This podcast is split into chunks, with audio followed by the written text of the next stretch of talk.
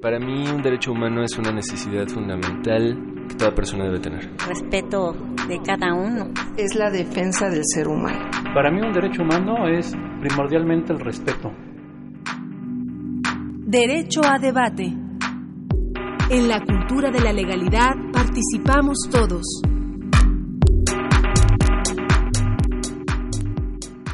Bien, muy buenos días, eh, tengan todos ustedes. Eh, como cada lunes estamos en Derecho a Debate, en la cultura de la legalidad participamos todos.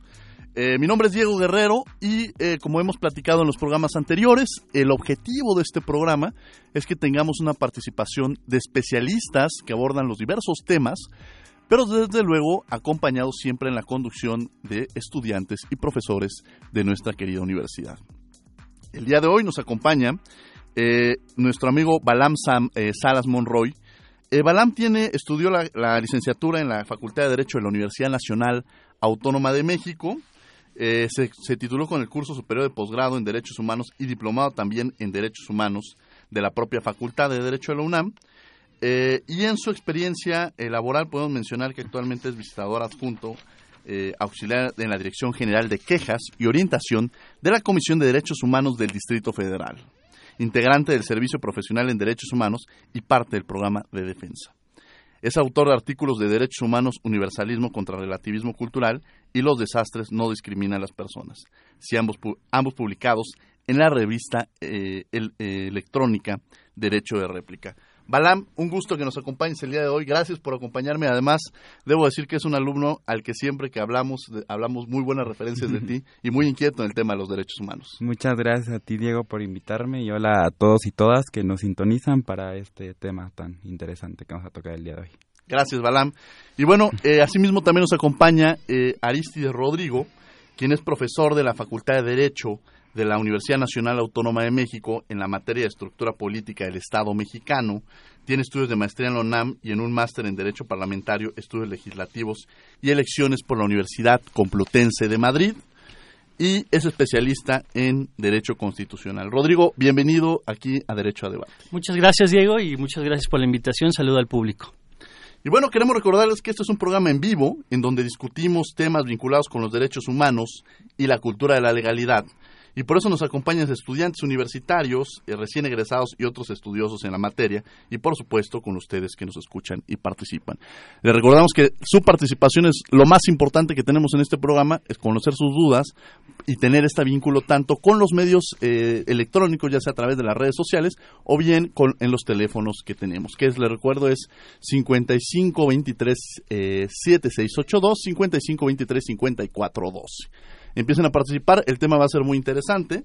Y, pero antes de presentar a nuestro invitado, tenemos una sección muy interesante que nos permite conocer qué ha pasado en la semana en los derechos humanos. Estas son las notas en breve en los derechos humanos. Tus derechos en breve.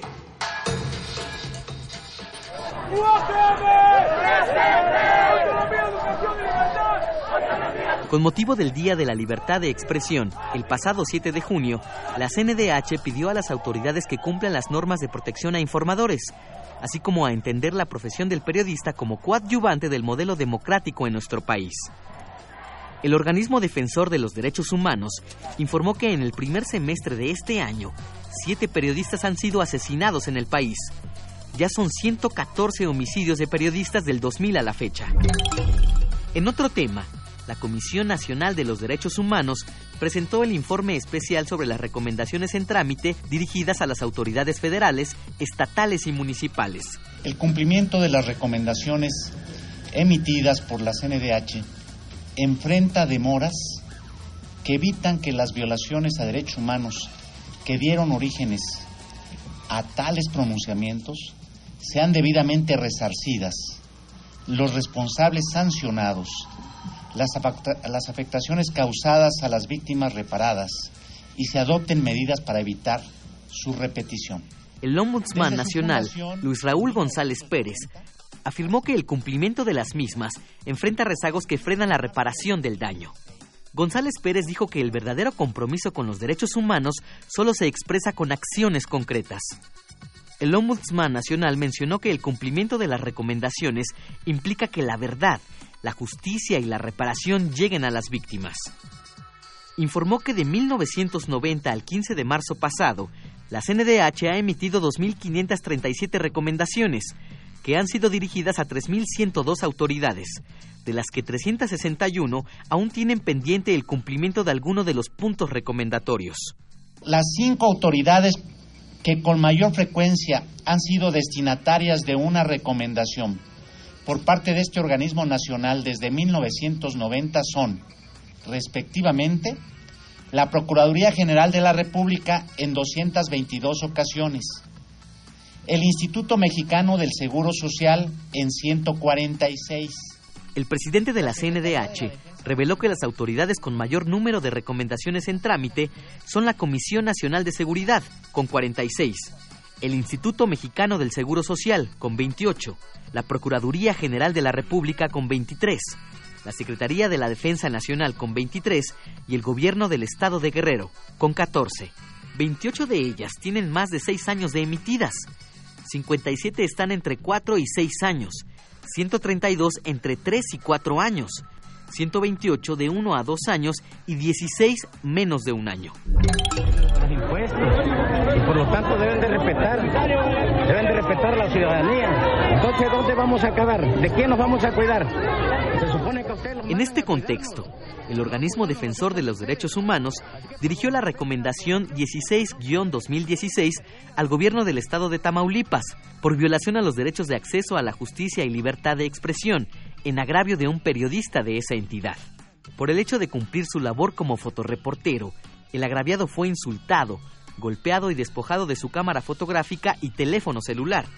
Estos hechos se atribuyen a servidores públicos de la Procuraduría General de Justicia y de la Secretaría de Seguridad Pública de esa entidad. Nosotros le gritábamos que, no teníamos armas, que por qué nos disparaban, que éramos estudiantes. La respuesta que los policías nos daban, ¿querían hombrecitos? Por último, padres y familiares de los estudiantes normalistas desaparecidos y las organizaciones que los representan se reunieron con el Ombudsman Nacional, Luis Raúl González Pérez. Solicitaron que la CNDH dé seguimiento exhaustivo e integral a su investigación, en especial a las líneas propuestas en sus informes.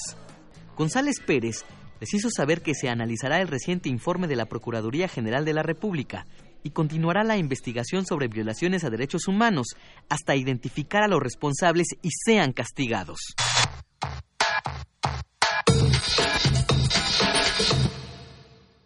Bueno, estas fueron las notas de en breve de la semana en los derechos humanos, aquí en Derecho a Debate. Eh, antes de iniciar este programa estaba escuchando precisamente, y eso lo quiero platicar con, las personas que nos acompañan, el noticiero, eh, y precisamente hablaban sobre el tema del constituyente.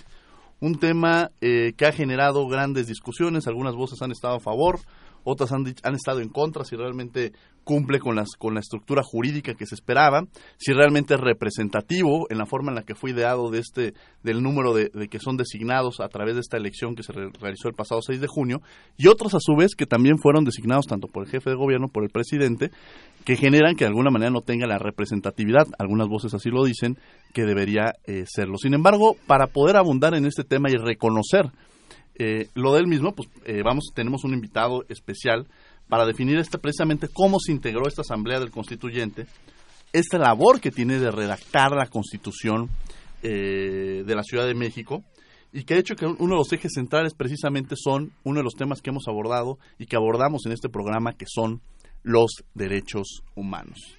Eh, la idea es eliminar prácticas que se generan constantemente que son violatorias a los derechos humanos y cuál va a ser el papel que va a jugar esta nueva figura eh, jurídica que va a tener la Ciudad de México.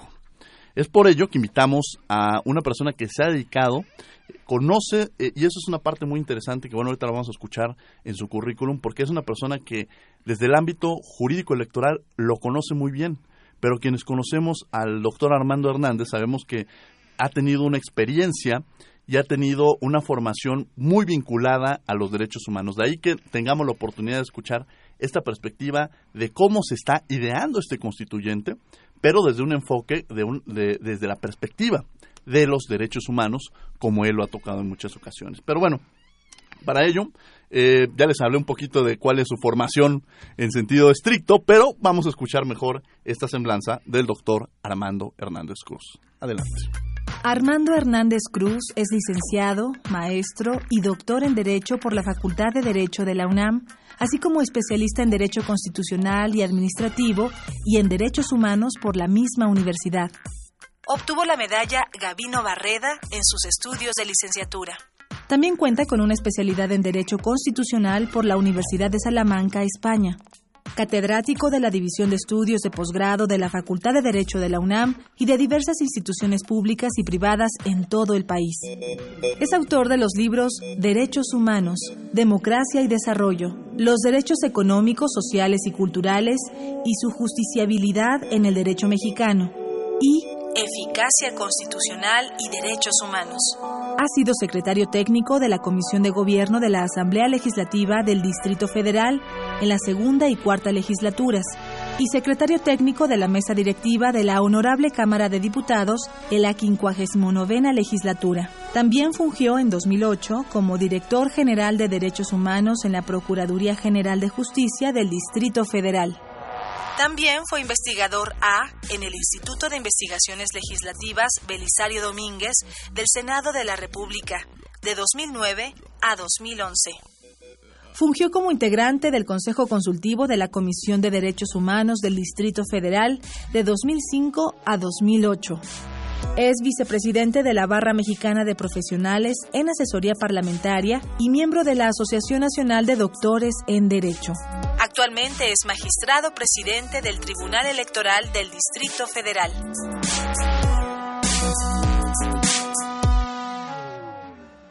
Bueno, pues ya escuchamos quién es el invitado del día de hoy que nos acompaña, el doctor Armando Hernández Cruz. Armando, bienvenido este, a este programa de Derecho a Debate. Es un placer tenerlo aquí, doctor. Muchas gracias, mi estimado Diego. Este, me da mucho gusto estar aquí con ustedes y un saludo a todos los que nos escuchan.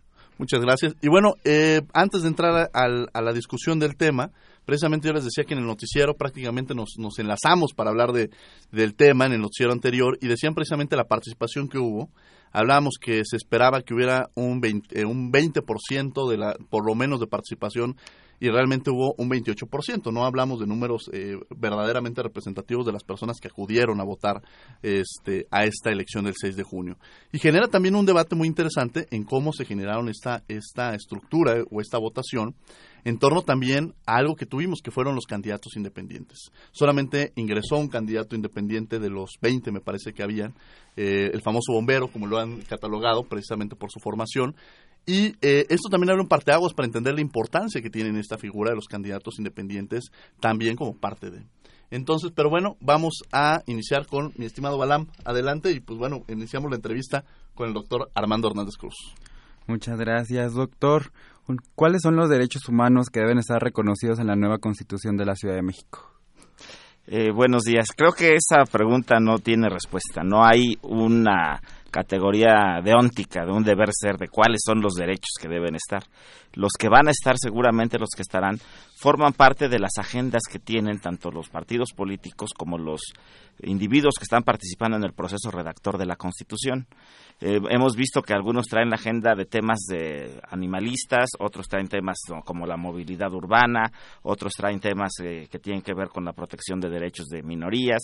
Todas esas agendas caben en la Constitución y deben caber en la misma, pero lo que va a quedar finalmente será aquello en lo que se logren poner de acuerdo, primero los equipos que están ayudando al jefe de gobierno a redactar la iniciativa y después ya los integrantes de la Asamblea Constituyente, que ahora ya los podemos identificar con caras y nombres, porque que ya sabemos finalmente cómo quedó compuesta la Asamblea Constituyente, independientemente de que si hay todavía procesos de impugnación pueda haber algún resultado que se modifique, que yo no lo creo, pero ya sabemos quiénes son los constituyentes, ya sabemos qué perfiles tienen, qué agendas traen individualmente, qué agendas traen los partidos políticos, y de eso dependerá los acuerdos a los que logren llegar para poner eh, el texto en la Constitución, porque precisamente eso es una Constitución, es un pacto mínimo de acuerdos a los que se llega para diseñar un proyecto, en este caso de ciudad, y, y eso se verá reflejado en el catálogo de derechos que nos habrán de heredar y de consignar en este texto. Muchas gracias, doctor Armando Hernández. Eh, Rodrigo Guerrero, por favor.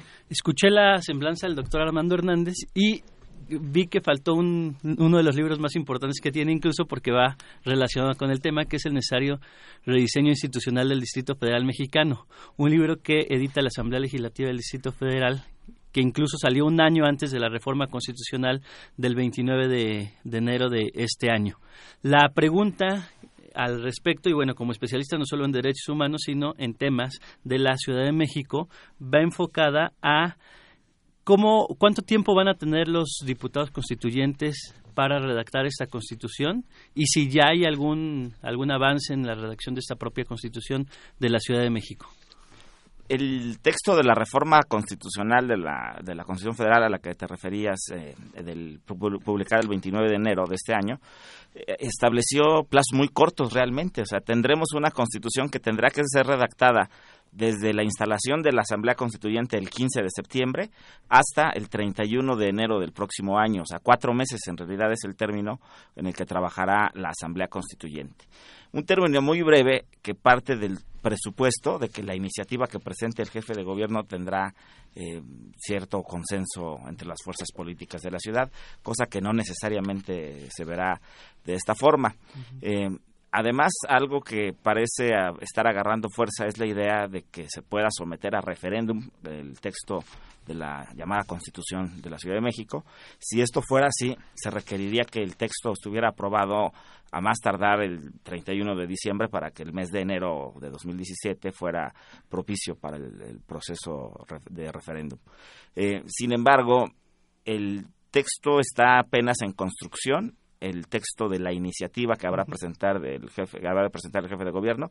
Y hay un amplio equipo redactor con distintos perfiles y distintas variables entre los que participan y yo creo que hay que decirlo destacadamente grandes juristas de nuestra universidad el director del Instituto de Investigaciones Jurídicas el doctor Pedro Salazar el, director de la Facultad de Derecho de la UNAM muy destacadamente el doctor Raúl Contreras Bustamante eh, eh, el propio consejero jurídico de la ciudad el doctor Manuel Granados que son gente que tiene una experiencia y conocimiento en la parte que tiene que ver con la técnica de redacción del instrumento normativo, pero también participan eh, representantes de diversos grupos o sectores sociales que habrán de impulsar agendas específicas, que habrán de impulsar temas que tengan que llevar al contenido del texto. Y el proceso entiendo que va de cierta forma ya avanzado, conducido también de manera muy atinada por el doctor Porfirio Muñoz Ledo, titular de la Unidad de la Reforma Política de la ciudad, eh, y se está dando una metodología, orden y sistematización a diferentes temas, entre los cuales, pues por supuesto, destacadamente el capítulo de derechos humanos que habrá de tener esta Constitución. Muy bien.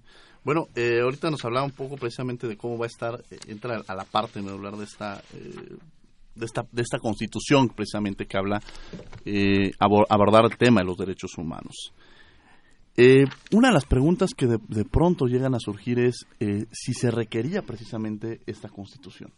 Es decir, eh, tenemos una constitución federal, los estados efectivamente en esta figura federativa tienen la posibilidad de crear este, este, sus respectivas constituciones, pero si realmente era necesario, o sea, es necesaria esta constitución y el por qué es, es importante la misma, ¿no? Bueno, yo creo que habría que abordarlo desde dos perspectivas. Desde una perspectiva eminentemente de la teoría constitucional, no es posible que haya constituciones dentro de un Estado, porque el Estado tiene una única constitución. El artículo 40 de nuestra norma constitucional señala la idea de que los estados libres y soberanos tendrán sus propias constituciones. Sin embargo, no son en realidad ni estados ni libres ni soberanos y sus documentos tampoco son constituciones en un sentido estricto. Eh, de tal manera que si me preguntan a mí, todas las entidades federativas del país eh, dicen es que la Ciudad de México no es Estado. Pues sí, pero las demás tampoco, aunque se llamen así. Eh, y no teníamos constitución, éramos la única entidad federativa sin constitución. Ahora ya vamos a tener constitución.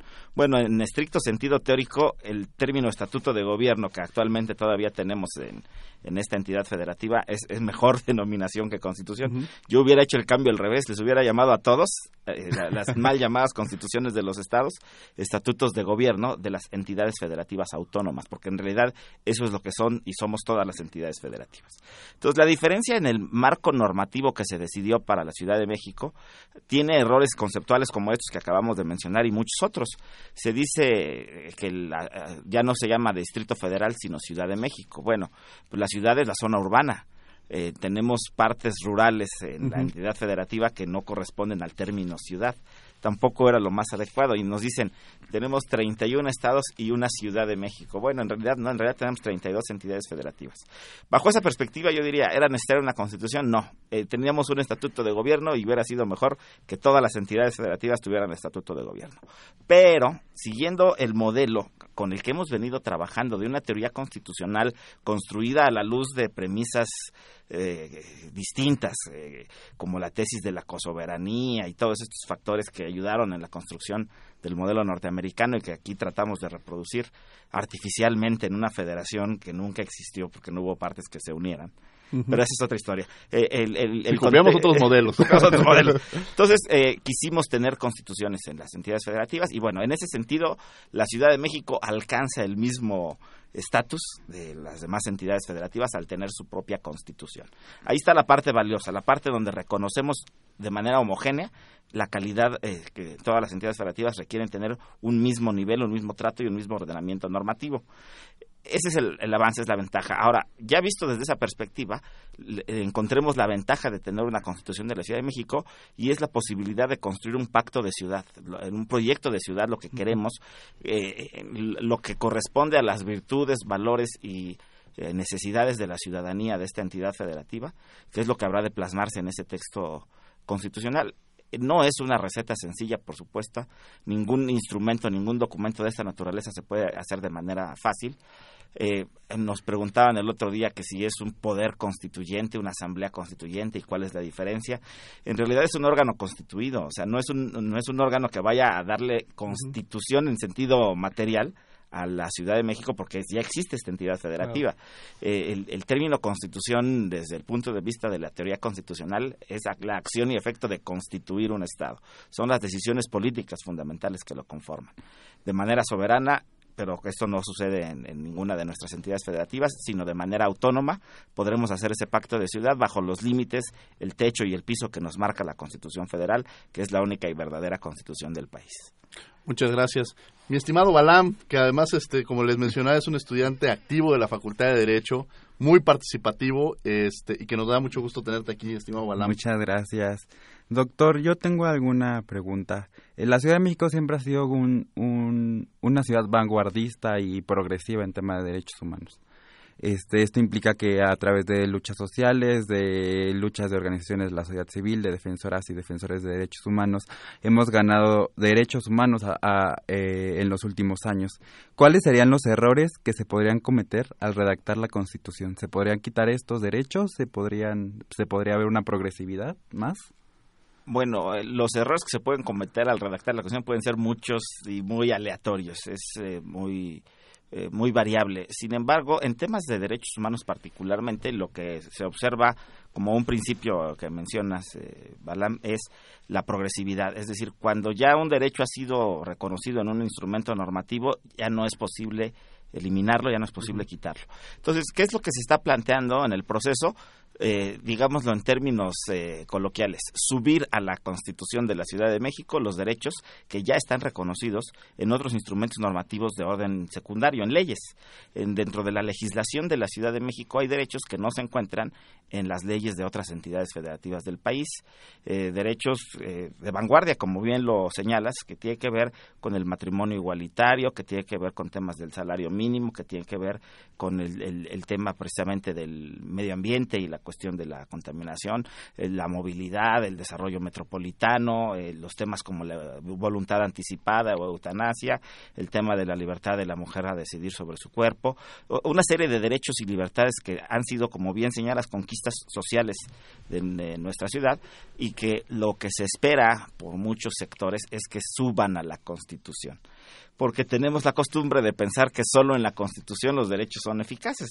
A veces no es así. A veces tenemos derechos en la Constitución que no son eficaces y derechos que están contenidos en normas secundarias y que tienen mayor eficacia. Pero bueno, el pacto de ciudad me parece que deberá contemplar eh, en cierta forma todos esos derechos que ya existen en la ciudad y que deben ir de manera progresiva, como bien lo señalas. Es decir, no se pueden retirar, no se pueden disminuir, no se pueden eh, quitar del catálogo de derechos que ya tenemos. Pero la otra cuestión que a mí me preocupa eh, mucho es el tema de el tipo de constitución que tendremos. Tendremos una constitución minimalista de principios, una constitución que haga un reconocimiento general de, de los derechos y solamente trate en su apartado de, llamado dogmático los derechos propios de la ciudad, o tendremos, como también se ha planteado por muchos especialistas, una constitución, por decirlo de esta manera, obesa, en donde se repita todo el catálogo de derechos que trae la Constitución Federal, así como todo el catálogo de derechos que vienen en los tratados. Hay, hay quien ha planteado eso, lo cual, en mi opinión, haría un aparato normativo obeso y poco funcional. Yo creo que lo que debemos estar pensando es una Constitución minimalista, una Constitución de principios, en la que se contengan solamente los derechos que son específicamente eh, propios para los habitantes de la ciudad. Esto además es un tema que eh, en cierta forma de la ciudad han ido surgiendo propuestas, ideas novedosas que han ido agarrando eh, eh, importancia a nivel federal, ¿no? El tema del matrimonio igualitario ya se convirtió en una iniciativa del Ejecutivo Federal, el tema también del salario mínimo, el Congreso de la Unión lo tomó eh, como parte de un reconocimiento a derechos humanos de segunda generación. Eh, y finalmente no debemos dejar de reconocer la importancia que tienen las llamadas constituciones locales en el impulso de derechos hacia el nivel federal, como sucedió precisamente con la Constitución de Yucatán de 1842, de donde nace la figura del amparo primero desde un punto de vista local y luego en el Acta Constitutiva y de Reformas de 1847 se vuelve un instrumento de carácter federal. Entonces, el impulso que damos las entidades federativas a la federación eh, tiene mucho que ver con esto, con este tipo de derechos, este, esta vanguardia de la que hablaba Balam, que eh, finalmente puede ir eh, eh, impulsando avances a nivel nacional.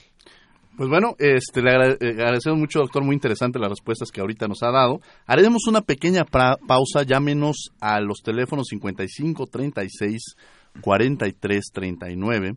Escríbanos y participe con nosotros. Recuerde que estamos en también las redes sociales arroba Derecho a Debate y en Facebook en Derecho a Debate. Eh, pero antes, me mm, Bueno, al regresar tenemos una nota hecha por Antonio Quijano que nos habla del tema que hoy nos atañe, los derechos humanos en la Constitución de la Ciudad de México. No se vayan, en unos minutos estamos de vuelta.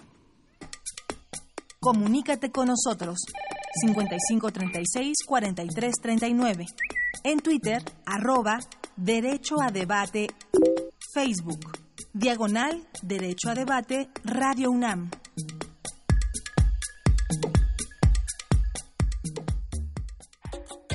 En la elaboración, redacción y aprobación de la Constitución de la Ciudad de México, los derechos humanos deben ser el eje rector. Así lo ha señalado la presidenta de la Comisión de Derechos Humanos local, Perla Gómez Gallardo. El texto debe ser la base jurídica para que se erradiquen fenómenos como tortura, desaparición forzada, uso excesivo de la fuerza, ataques contra la libertad de expresión, ya sea hacia periodistas o defensores de derechos humanos. Entrevistado por Radio UNAM, el doctor Imer Flores, académico del Instituto de Investigaciones Jurídicas, consideró que en su redacción la nueva Constitución de la Ciudad de México podría tener un pronunciamiento genérico, pues estos derechos ya están contemplados en la Constitución General del país. Ya de entrada, en la Constitución General de la República ya está precisado que tenemos todos los derechos que sean o que vengan tanto de nuestra fuente nacional la propia Constitución y nuestras leyes, como que vengan de los tratados internacionales. Entonces ya tenemos reconocidos derechos de fuente nacional y de fuente internacional. Ahora bien, ¿cómo plasmar eso ahora en una constitución local para la Ciudad de México? Yo creo que en principio bastaría con hacer algún tipo de pronunciamiento general que dijera en la Ciudad de México se respetan todos los derechos que hemos reconocido en la Constitución mexicana, tanto de fuente nacional como de fuente internacional, y hay un compromiso por el respeto de los mismos, con especial referencia, y ahí podamos decir aquellos derechos que nos parecen de especial preocupación. Luego del informe de la organización Open Society, que en días pasados dio a conocer que en México tanto el Estado como grupos criminales han cometido crímenes contra la humanidad, el especialista señaló que los temas sensibles de derechos humanos deben ser la clave en la Constitución de la Ciudad de México. A mí me parece que especialmente digo, todos esos temas de tortura, ejecuciones forzadas, todos esos me parece que, que son de, los más básicos que merecen una mención. El hecho de enfatizar que no, no se respetaron los derechos de los periodistas, que sí se respetaron los derechos de los periodistas me parece también fundamental. Pero yo diría que se tienen que respetar todos los derechos y que un enunciado más genérico que hable de respeto a todos los derechos de todas las personas, me parece que eso tendría que ser la clave. La Asamblea Constituyente se deberá instalar el 15 15 de septiembre de este año, mientras que la Constitución Política de la Ciudad de México deberá aprobarse el 31 de enero de 2017 como fecha límite. Para Radio UNAM, Antonio Quijano.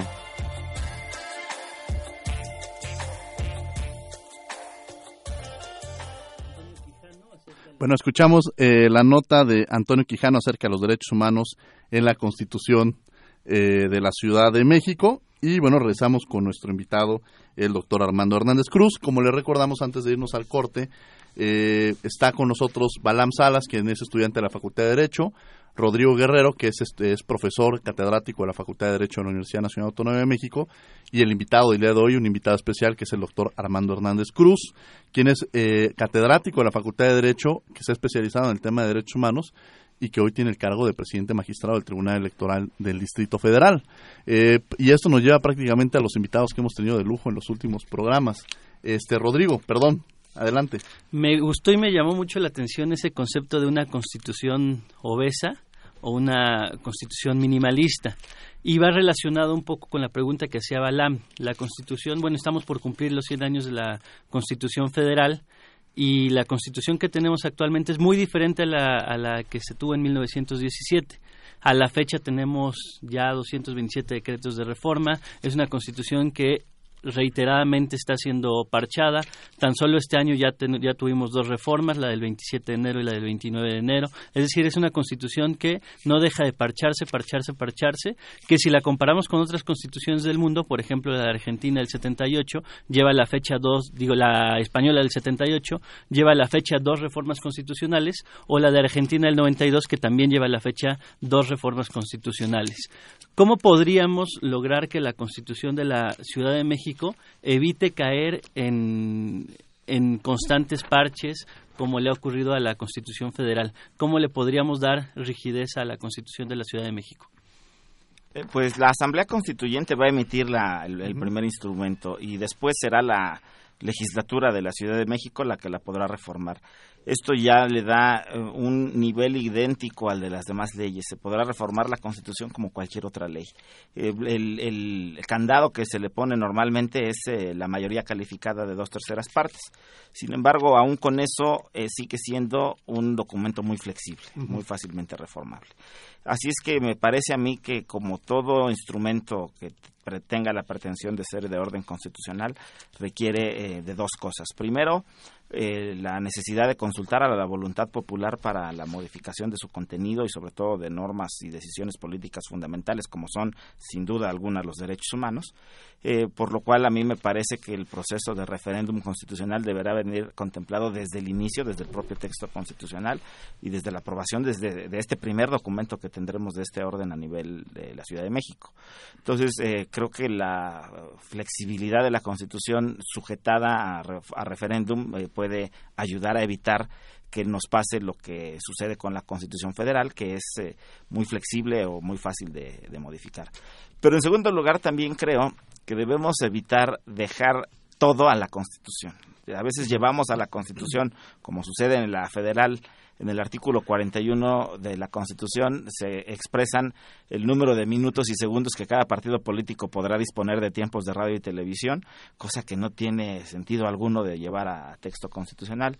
Las constituciones deben ser constituciones de principios y las reglas, en mi opinión, deben ir en leyes secundarias.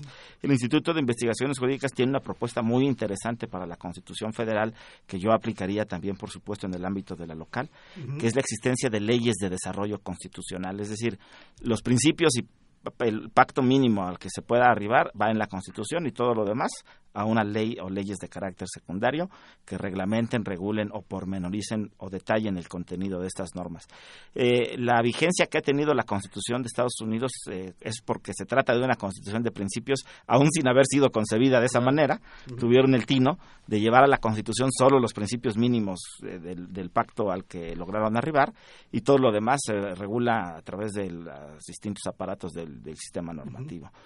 Eso es algo que yo creo que deberíamos aprender. Ya eh, el constitucionalismo moderno apunta hacia la idea de constituciones de principios y no constituciones reglamentarias. Que además aprovecho porque en próximos programas vamos a estar precisamente hablando, el próximo año se cumplen eh, 100 años de la Constitución y vamos a, a abordar este tema, eh, que bueno, ya tendremos algunos invitados precisamente, en el cual nos gustaría también que nos hiciera algunos comentarios respecto a la misma. Balam. Pues bueno, eh, este doctora, hace rato hablamos sobre qué no se debería repetir en el catálogo de derechos humanos de la Constitución. Creo que lo, lo tocamos ya un poco sobre la Constitución obesa y, y el tema de la Constitución Federal, pero a mí me surgió una duda, bueno, una pregunta ahorita en el camino sobre entonces, ahorita dijo los principios. ¿Debería haber un principio de transversalidad en la Constitución sobre el tema de derechos humanos, o sea, sobre sensibilizar a servidores públicos en el tema de respetar, garantizar, promover y difundir los derechos humanos, o eso tendrá que ser una ley secundaria? Pues eso ya está en la Constitución Federal, esa obligación que tiene toda autoridad eh, en materia de, los derechos humanos de promover, respetar, proteger y garantizarlos. Eh, yo ya no lo repetiría en la constitución local porque es una obligación que tiene toda autoridad de carácter federal, local, municipal, eh, ahora también de las demarcaciones de la Ciudad de México. Eh, creo que la idea de reforzar o de repetir cosas que ya tenemos en la Constitución Federal dentro de la local puede ser contraproducente desde mi punto de vista, porque entonces aquello que se nos olvide o aquello que no repitamos van a decir pues no lo tenemos en nuestra Constitución. No tiene caso, en mi opinión, eh, los principios de derechos humanos, el principio pro persona o pro homine, el, la obligación de las autoridades en la materia, todo esto ya está en la Constitución. Los derechos, el elenco constitucional de derechos humanos que tenemos es muy amplio y sería mínimo y sería eh, poco lo que creo yo que serían derechos propios de la ciudad, propios de la configuración de lo que es esta ciudad o propios de los habitantes de, la ciudad que ya tenemos, ya, ya, mencionamos algunos de ellos y que no debemos eh, ir para atrás, eh, pero que están en leyes secundarias y que pueden subir al texto de la llamada constitución local. Para mí eso sería eh, suficiente, creo que no eh, de, eh, no podemos o no, no sería saludable meterle a la constitución local más principios de, en materia de derechos humanos de los que ya existen en la federal o en los tratados. Gracias, doctor. Rodrigo, pues bueno, el tema está este, este, es muy, muy interesante. Mi estimado Rodrigo, ¿cómo ves eh, las, las, propuestas ¿no? que está también manejando el doctor?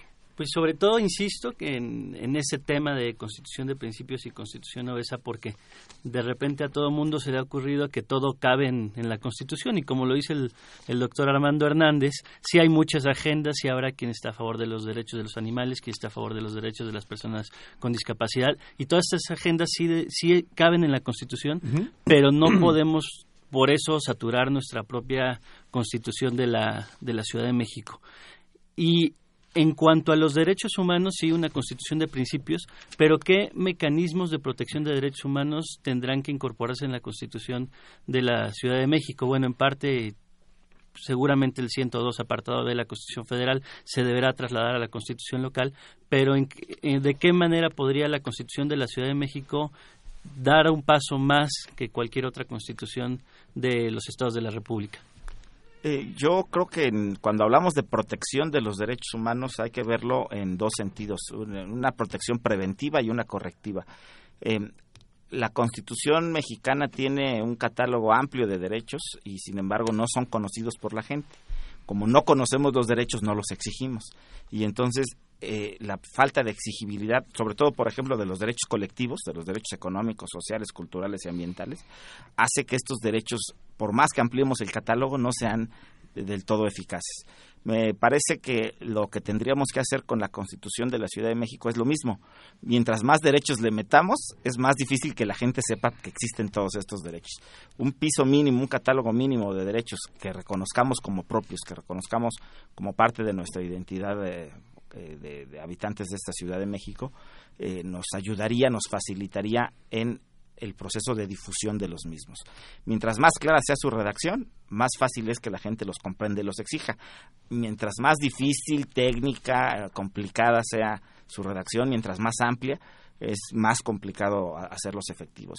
Si uno revisa en la Constitución Federal derechos tan importantes como los que están contenidos en los artículos 3, 27 y 123, uh -huh. te vas a dar cuenta que después de haberlos leído ya no te acuerdas de qué se trataban, pues son tan amplios, tan extensos, tan reglamentarios, que, que hacen que las personas no los asimilen como propios.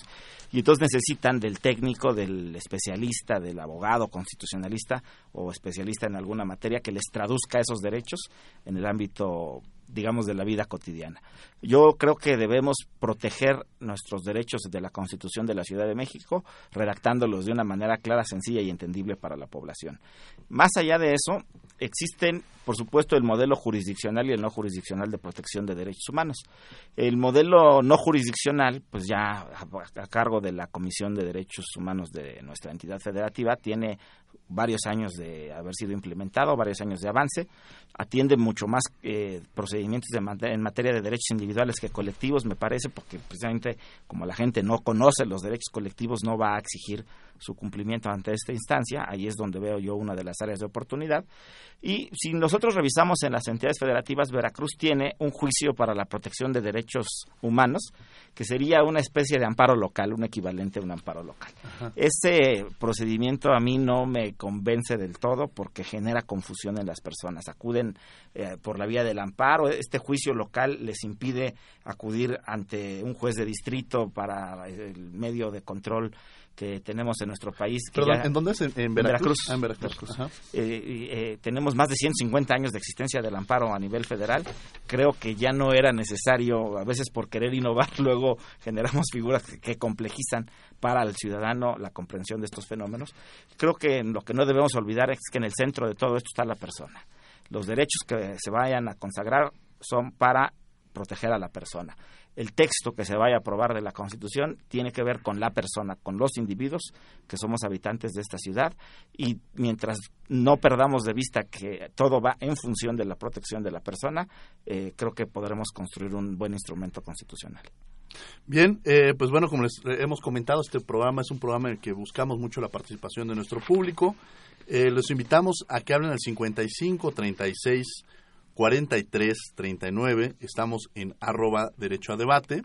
Y en Facebook estamos en Derecho a Debate. Entonces, los invitamos a que ya sea a través de, vía telefónica o a través de las redes sociales nos empiecen a enviar sus preguntas. Y a mí me gustaría quizá iniciar con una de las primeras preguntas que nos hicieron llegar, que, ahorita las estaremos pasando, de Arturo San Gabriel, eh, que nos llama de la delegación ermitista Palapa y nos dice, la Constitución va a ser una ley reglamentaria, el artículo 122 constitucional. Le pregunta al doctor Armando Hernández Cruz y bueno, también le manda un saludo a su esposa Margarita Estrada, quien hoy cumple años. También está el saludo y la felicitación a su esposa. En cuanto al tema de la eh, el carácter reglamentario o no de la Constitución eh, depende, lo, podemos ver desde dos perspectivas.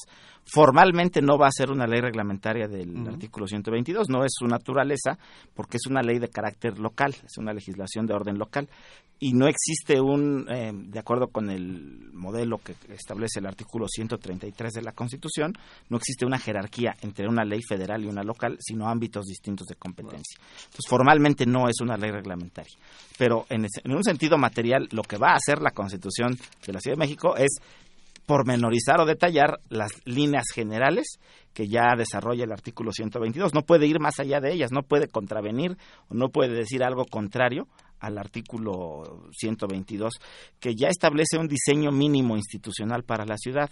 O sea, no se puede salir del marco de, las, la creación de unas demarcaciones que tengan alcaldías, una legislatura local, un jefe de gobierno de la Ciudad de México, este, un aparato de órganos autónomos que tendrá la, la ciudad, en fin, eh, las, las bases generales de organización de la ciudad ya están en la Constitución y la Constitución de la Ciudad de México, que será un ordenamiento, insisto, local y por lo tanto no depende jerárquicamente de ninguna otra ley más que de la propia Constitución Federal, eh, no eh, habrá de desarrollar pues todas estas pautas que ya están establecidas en el 122. Bien, son parte de las preguntas que nos hacen Balán, por favor para seguir con, con, esta interesante plática que tenemos con el doctor Armando Hernández Cruz, presidente del Tribunal Electoral del DF, y bueno, con Balam, estudiante de la Facultad de Derecho, y Rodrigo Guerrero, catedrático de nuestra facultad. Pues bueno, pues muchas gracias. Y otra pregunta, bueno, a mí me surgen muchas dudas respecto a la Constitución y en el tema de, las, de la Comisión de Derechos Humanos, ¿no? ¿Cree que la Comisión de Derechos Humanos tendrá un mayor peso en esta nueva Constitución?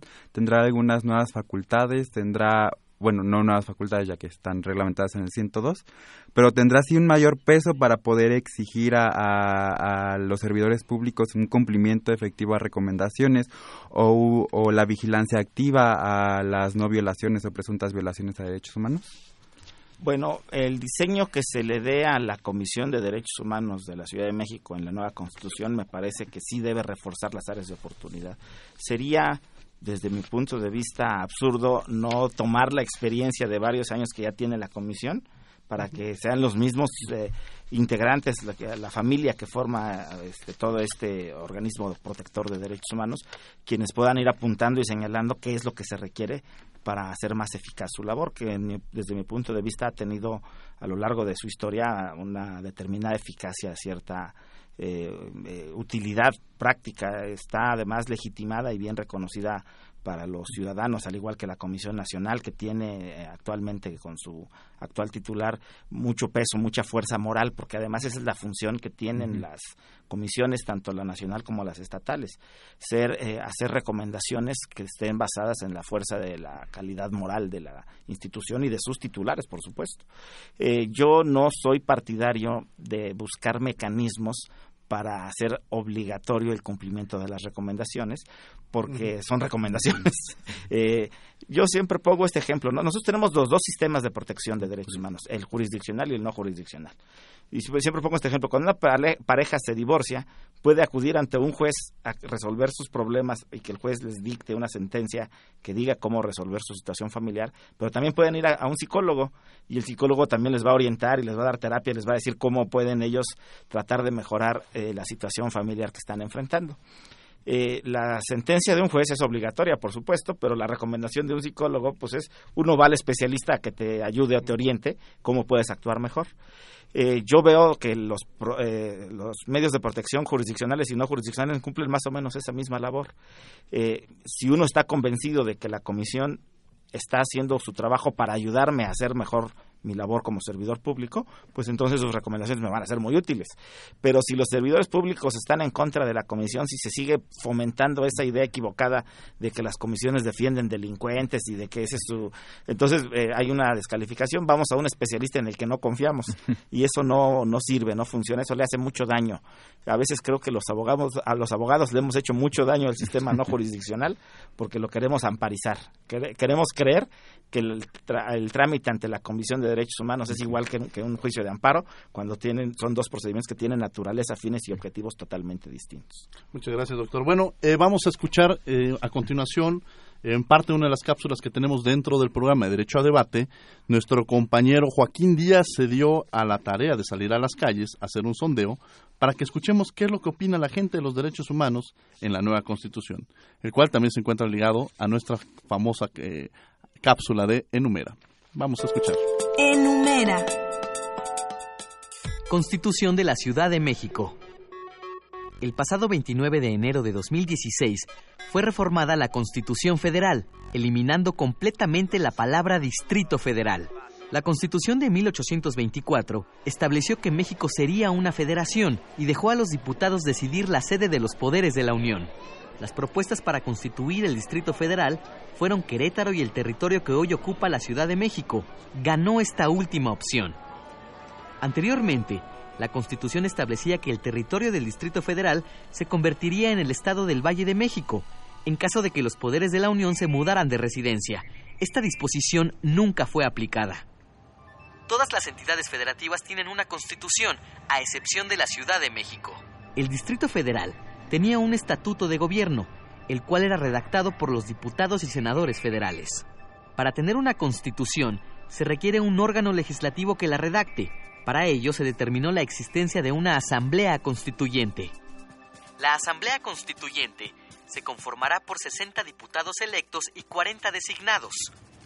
Los 40 diputados designados serán 14 diputados, 14 senadores, 6 designados por el presidente de la República, seis designados por el jefe del gobierno del Distrito Federal.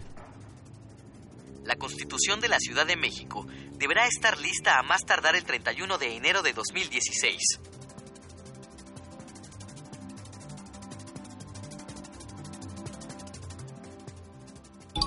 Eh, bueno, no solo en, el DF, sino en todos lados. Bueno, ahora la Ciudad de México. En todos lados porque los derechos humanos son muy importantes, tanto como para hombres y como para mujeres y creo que tiene que estar incluida en, todos lados por, por, el tema de los abusos, por el tema de, de, la igualdad Creo que todos tienen que tener los mismos derechos y hacerlos valer siempre. Pues yo creo que sí, eso siempre es importante, los derechos humanos. Siempre van a ser importantes, es lo más importante. Por eso se tiene, se tiene que incluir a fuerzas. Bueno, eso ayudaría mucho al respeto en la aplicación de la ley. Tanto nos apoyaría en nuestras garantías como apoyaría eh, el hecho de que las personas capacitadas para ejercer la ley tengan respeto al hacerla valer. Pues sí, deben de incluirse porque a fin de cuentas es una constitución para los ciudadanos. Eh, claro que sí, pues los derechos humanos es algo básico, un derecho básico en toda este, Carta Magna, desde la Constitución hasta cualquier eh, Carta Magna de, los estados. Eh, yo siento que debe de ser algo primordial, debe de respetarse y debe de ser uno de los puntos claves a partir de ahí. Los derechos humanos eh, no solo deberán incluirse en la Constitución, sino también en el sentir y en el pensamiento de cada persona. Y se me hace una muy buena propuesta que, que por ley se tengan que aplicar. Me gustaría decir que sí, pero pues en la historia y a través de los años se ha visto que no. Entonces es como algo que se necesita, pero difícilmente se va a alcanzar un, un profundo cambio o una profunda toma de los derechos de las personas. Yo no creo que... Bueno, mi nombre es Eloisa. Soy estudiante de Derecho de la FESA Catlán y yo creo que sí es importante los derechos humanos porque Últimamente la sociedad ha perdido mucho la cuestión del respeto hacia las personas.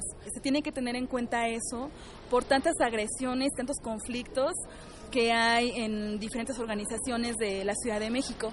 La Ciudad de México es una, es una de las ciudades más grandes del, del mundo, pero no tiene la infraestructura para tanta población y eso trae como consecuencia que se transgredan o se violen los derechos humanos. Aunque también hay una contraparte, que hay personas que se agarran de los derechos humanos para su beneficio y lucran con el objetivo principal que tienen los derechos humanos.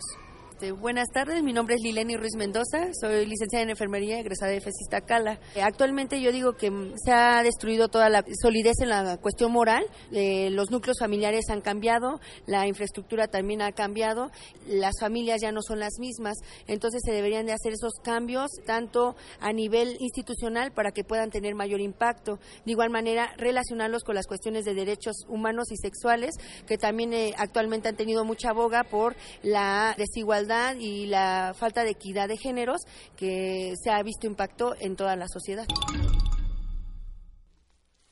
Oh, muy buenos días, seguimos en el programa. Este, un saludo a Alejandra Santamarina, a Rebeca Pérez y a Héctor González y a, en Twitter a Vanguardia Vieja que nos ha estado interactuando a lo largo del, del programa con nosotros, pero le estaremos contestando sus preguntas bueno, la pregunta de Alejandra Santamarina es, ¿en la nueva constitución será necesario realizar la vinculación de políticas públicas y niveles de efectividad de derechos humanos?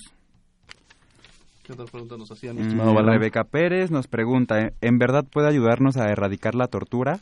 Creo que realmente a quienes tenemos que sensibilizar es a los policías y servidores públicos. La ley en el papel está muy bien, en la práctica no.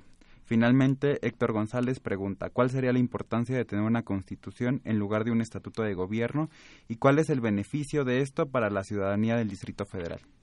Y bueno, aquí tenemos otra pregunta de Rodolfo Martínez, que nos escribe, bueno, nos llamó a Azcapotzalco, y dice, ¿por qué llevó el proceso electoral el INE cuando hay una dependencia en el Distrito eh, Federal encargada de eso? Eh, vamos a hacer algo que es una propuesta que, quiero hacerle a nuestro auditorio. Le vamos a dejar las preguntas eh, al doctor Armando Hernández para que nos dé la oportunidad de contestarlas.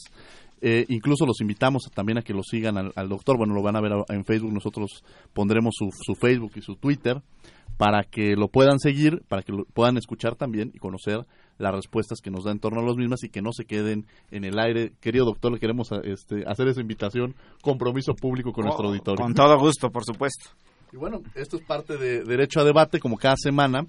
Eh, estas son las opiniones de, las personas que nos hablan. Desafortunadamente, el tiempo nos come muchas veces, pero eh, el compromiso es darle respuesta a cada una de las preguntas que surgen y también que nos, eh, a través de las redes sociales, ya sea Derecho a Debate en Facebook, arroba Derecho a Debate en Twitter, nos puedan seguir y conocer las respuestas a estas preguntas que nos surgen para mantener una comunicación a lo largo de la semana. Eh, bueno, finalmente también queremos decirles que, eh, como cada semana, tenemos invitados especiales. La semana pasada hemos estado hablando, desde, desde el primer programa hemos estado hablando de los derechos humanos. La próxima semana también nos van a acompañar estudiantes y profesores de la Facultad de Derecho y tendremos como invitada a la senadora Angélica La Peña, quien es presidenta de la Comisión de Derechos Humanos del Senado de la República, quien nos va a abordar eh, la perspectiva de los derechos humanos desde el, desde el Poder Legislativo y desde el Senado y lo que se está haciendo en este órgano eh, legislativo, las leyes que se han presentado y nos va a hablar sobre el trabajo de una comisión muy activa que tenemos en el Senado de la República. Entonces los invitamos a que el próximo lunes de 10 a 11 de la mañana nos escuchen con la senadora eh, Angélica de la Peña. En los controles, bueno, pues nada más para cerrar, muchas gracias, mi querido Balán, por habernos acompañado a este programa. Un placer haberte tenido. Muchas gracias a ti por invitarme. Rodrigo, muchas gracias por haber estado el día de hoy con nosotros. Gracias a ti, Diego. Mi querido doctor, pues de nuevo eh, muchas gracias y este seguramente lo tendremos muy seguido por aquí. Y bueno, ahora con una propuesta que nos acaba de hacer, eh, lo escucharemos muy seguido aquí en los eh, en el espacio de Radio UNAM. Con todo gusto, muchas gracias. Bien, tuvimos en los controles técnicos Arturo González, en las notas y sondeo tuvimos a Antonio Quijano y Joaquín Díaz, contestando sus llamadas y redes sociales a Karina Méndez y Marco Lubián. En Voces en Cápsulas tuvimos a María Sandoval Omar III. En producción, la que siempre nos trae este cuidado en todo y nos llama la atención y nos regaña, nuestra querida Jessica Trejo. En los micrófonos estuvo su servidor Diego Guerrero, eh, Balam Salas Monroy, Rodrigo Guerrero como co-conductores y con un invitado de lujo como los que hemos tenido y que nos han permitido conocer mucho más allá de los derechos humanos, tuvimos al doctor Armando Hernández Cruz. No olviden que nos escuchamos de ley el próximo lunes a las 10 de la mañana. Esto es Derecho a Debate. En la cultura de la legalidad participamos todos. Nos escuchamos el próximo lunes. Radio UNAM y la CNDH presentaron Derecho a Debate. En la cultura de la legalidad participamos todos.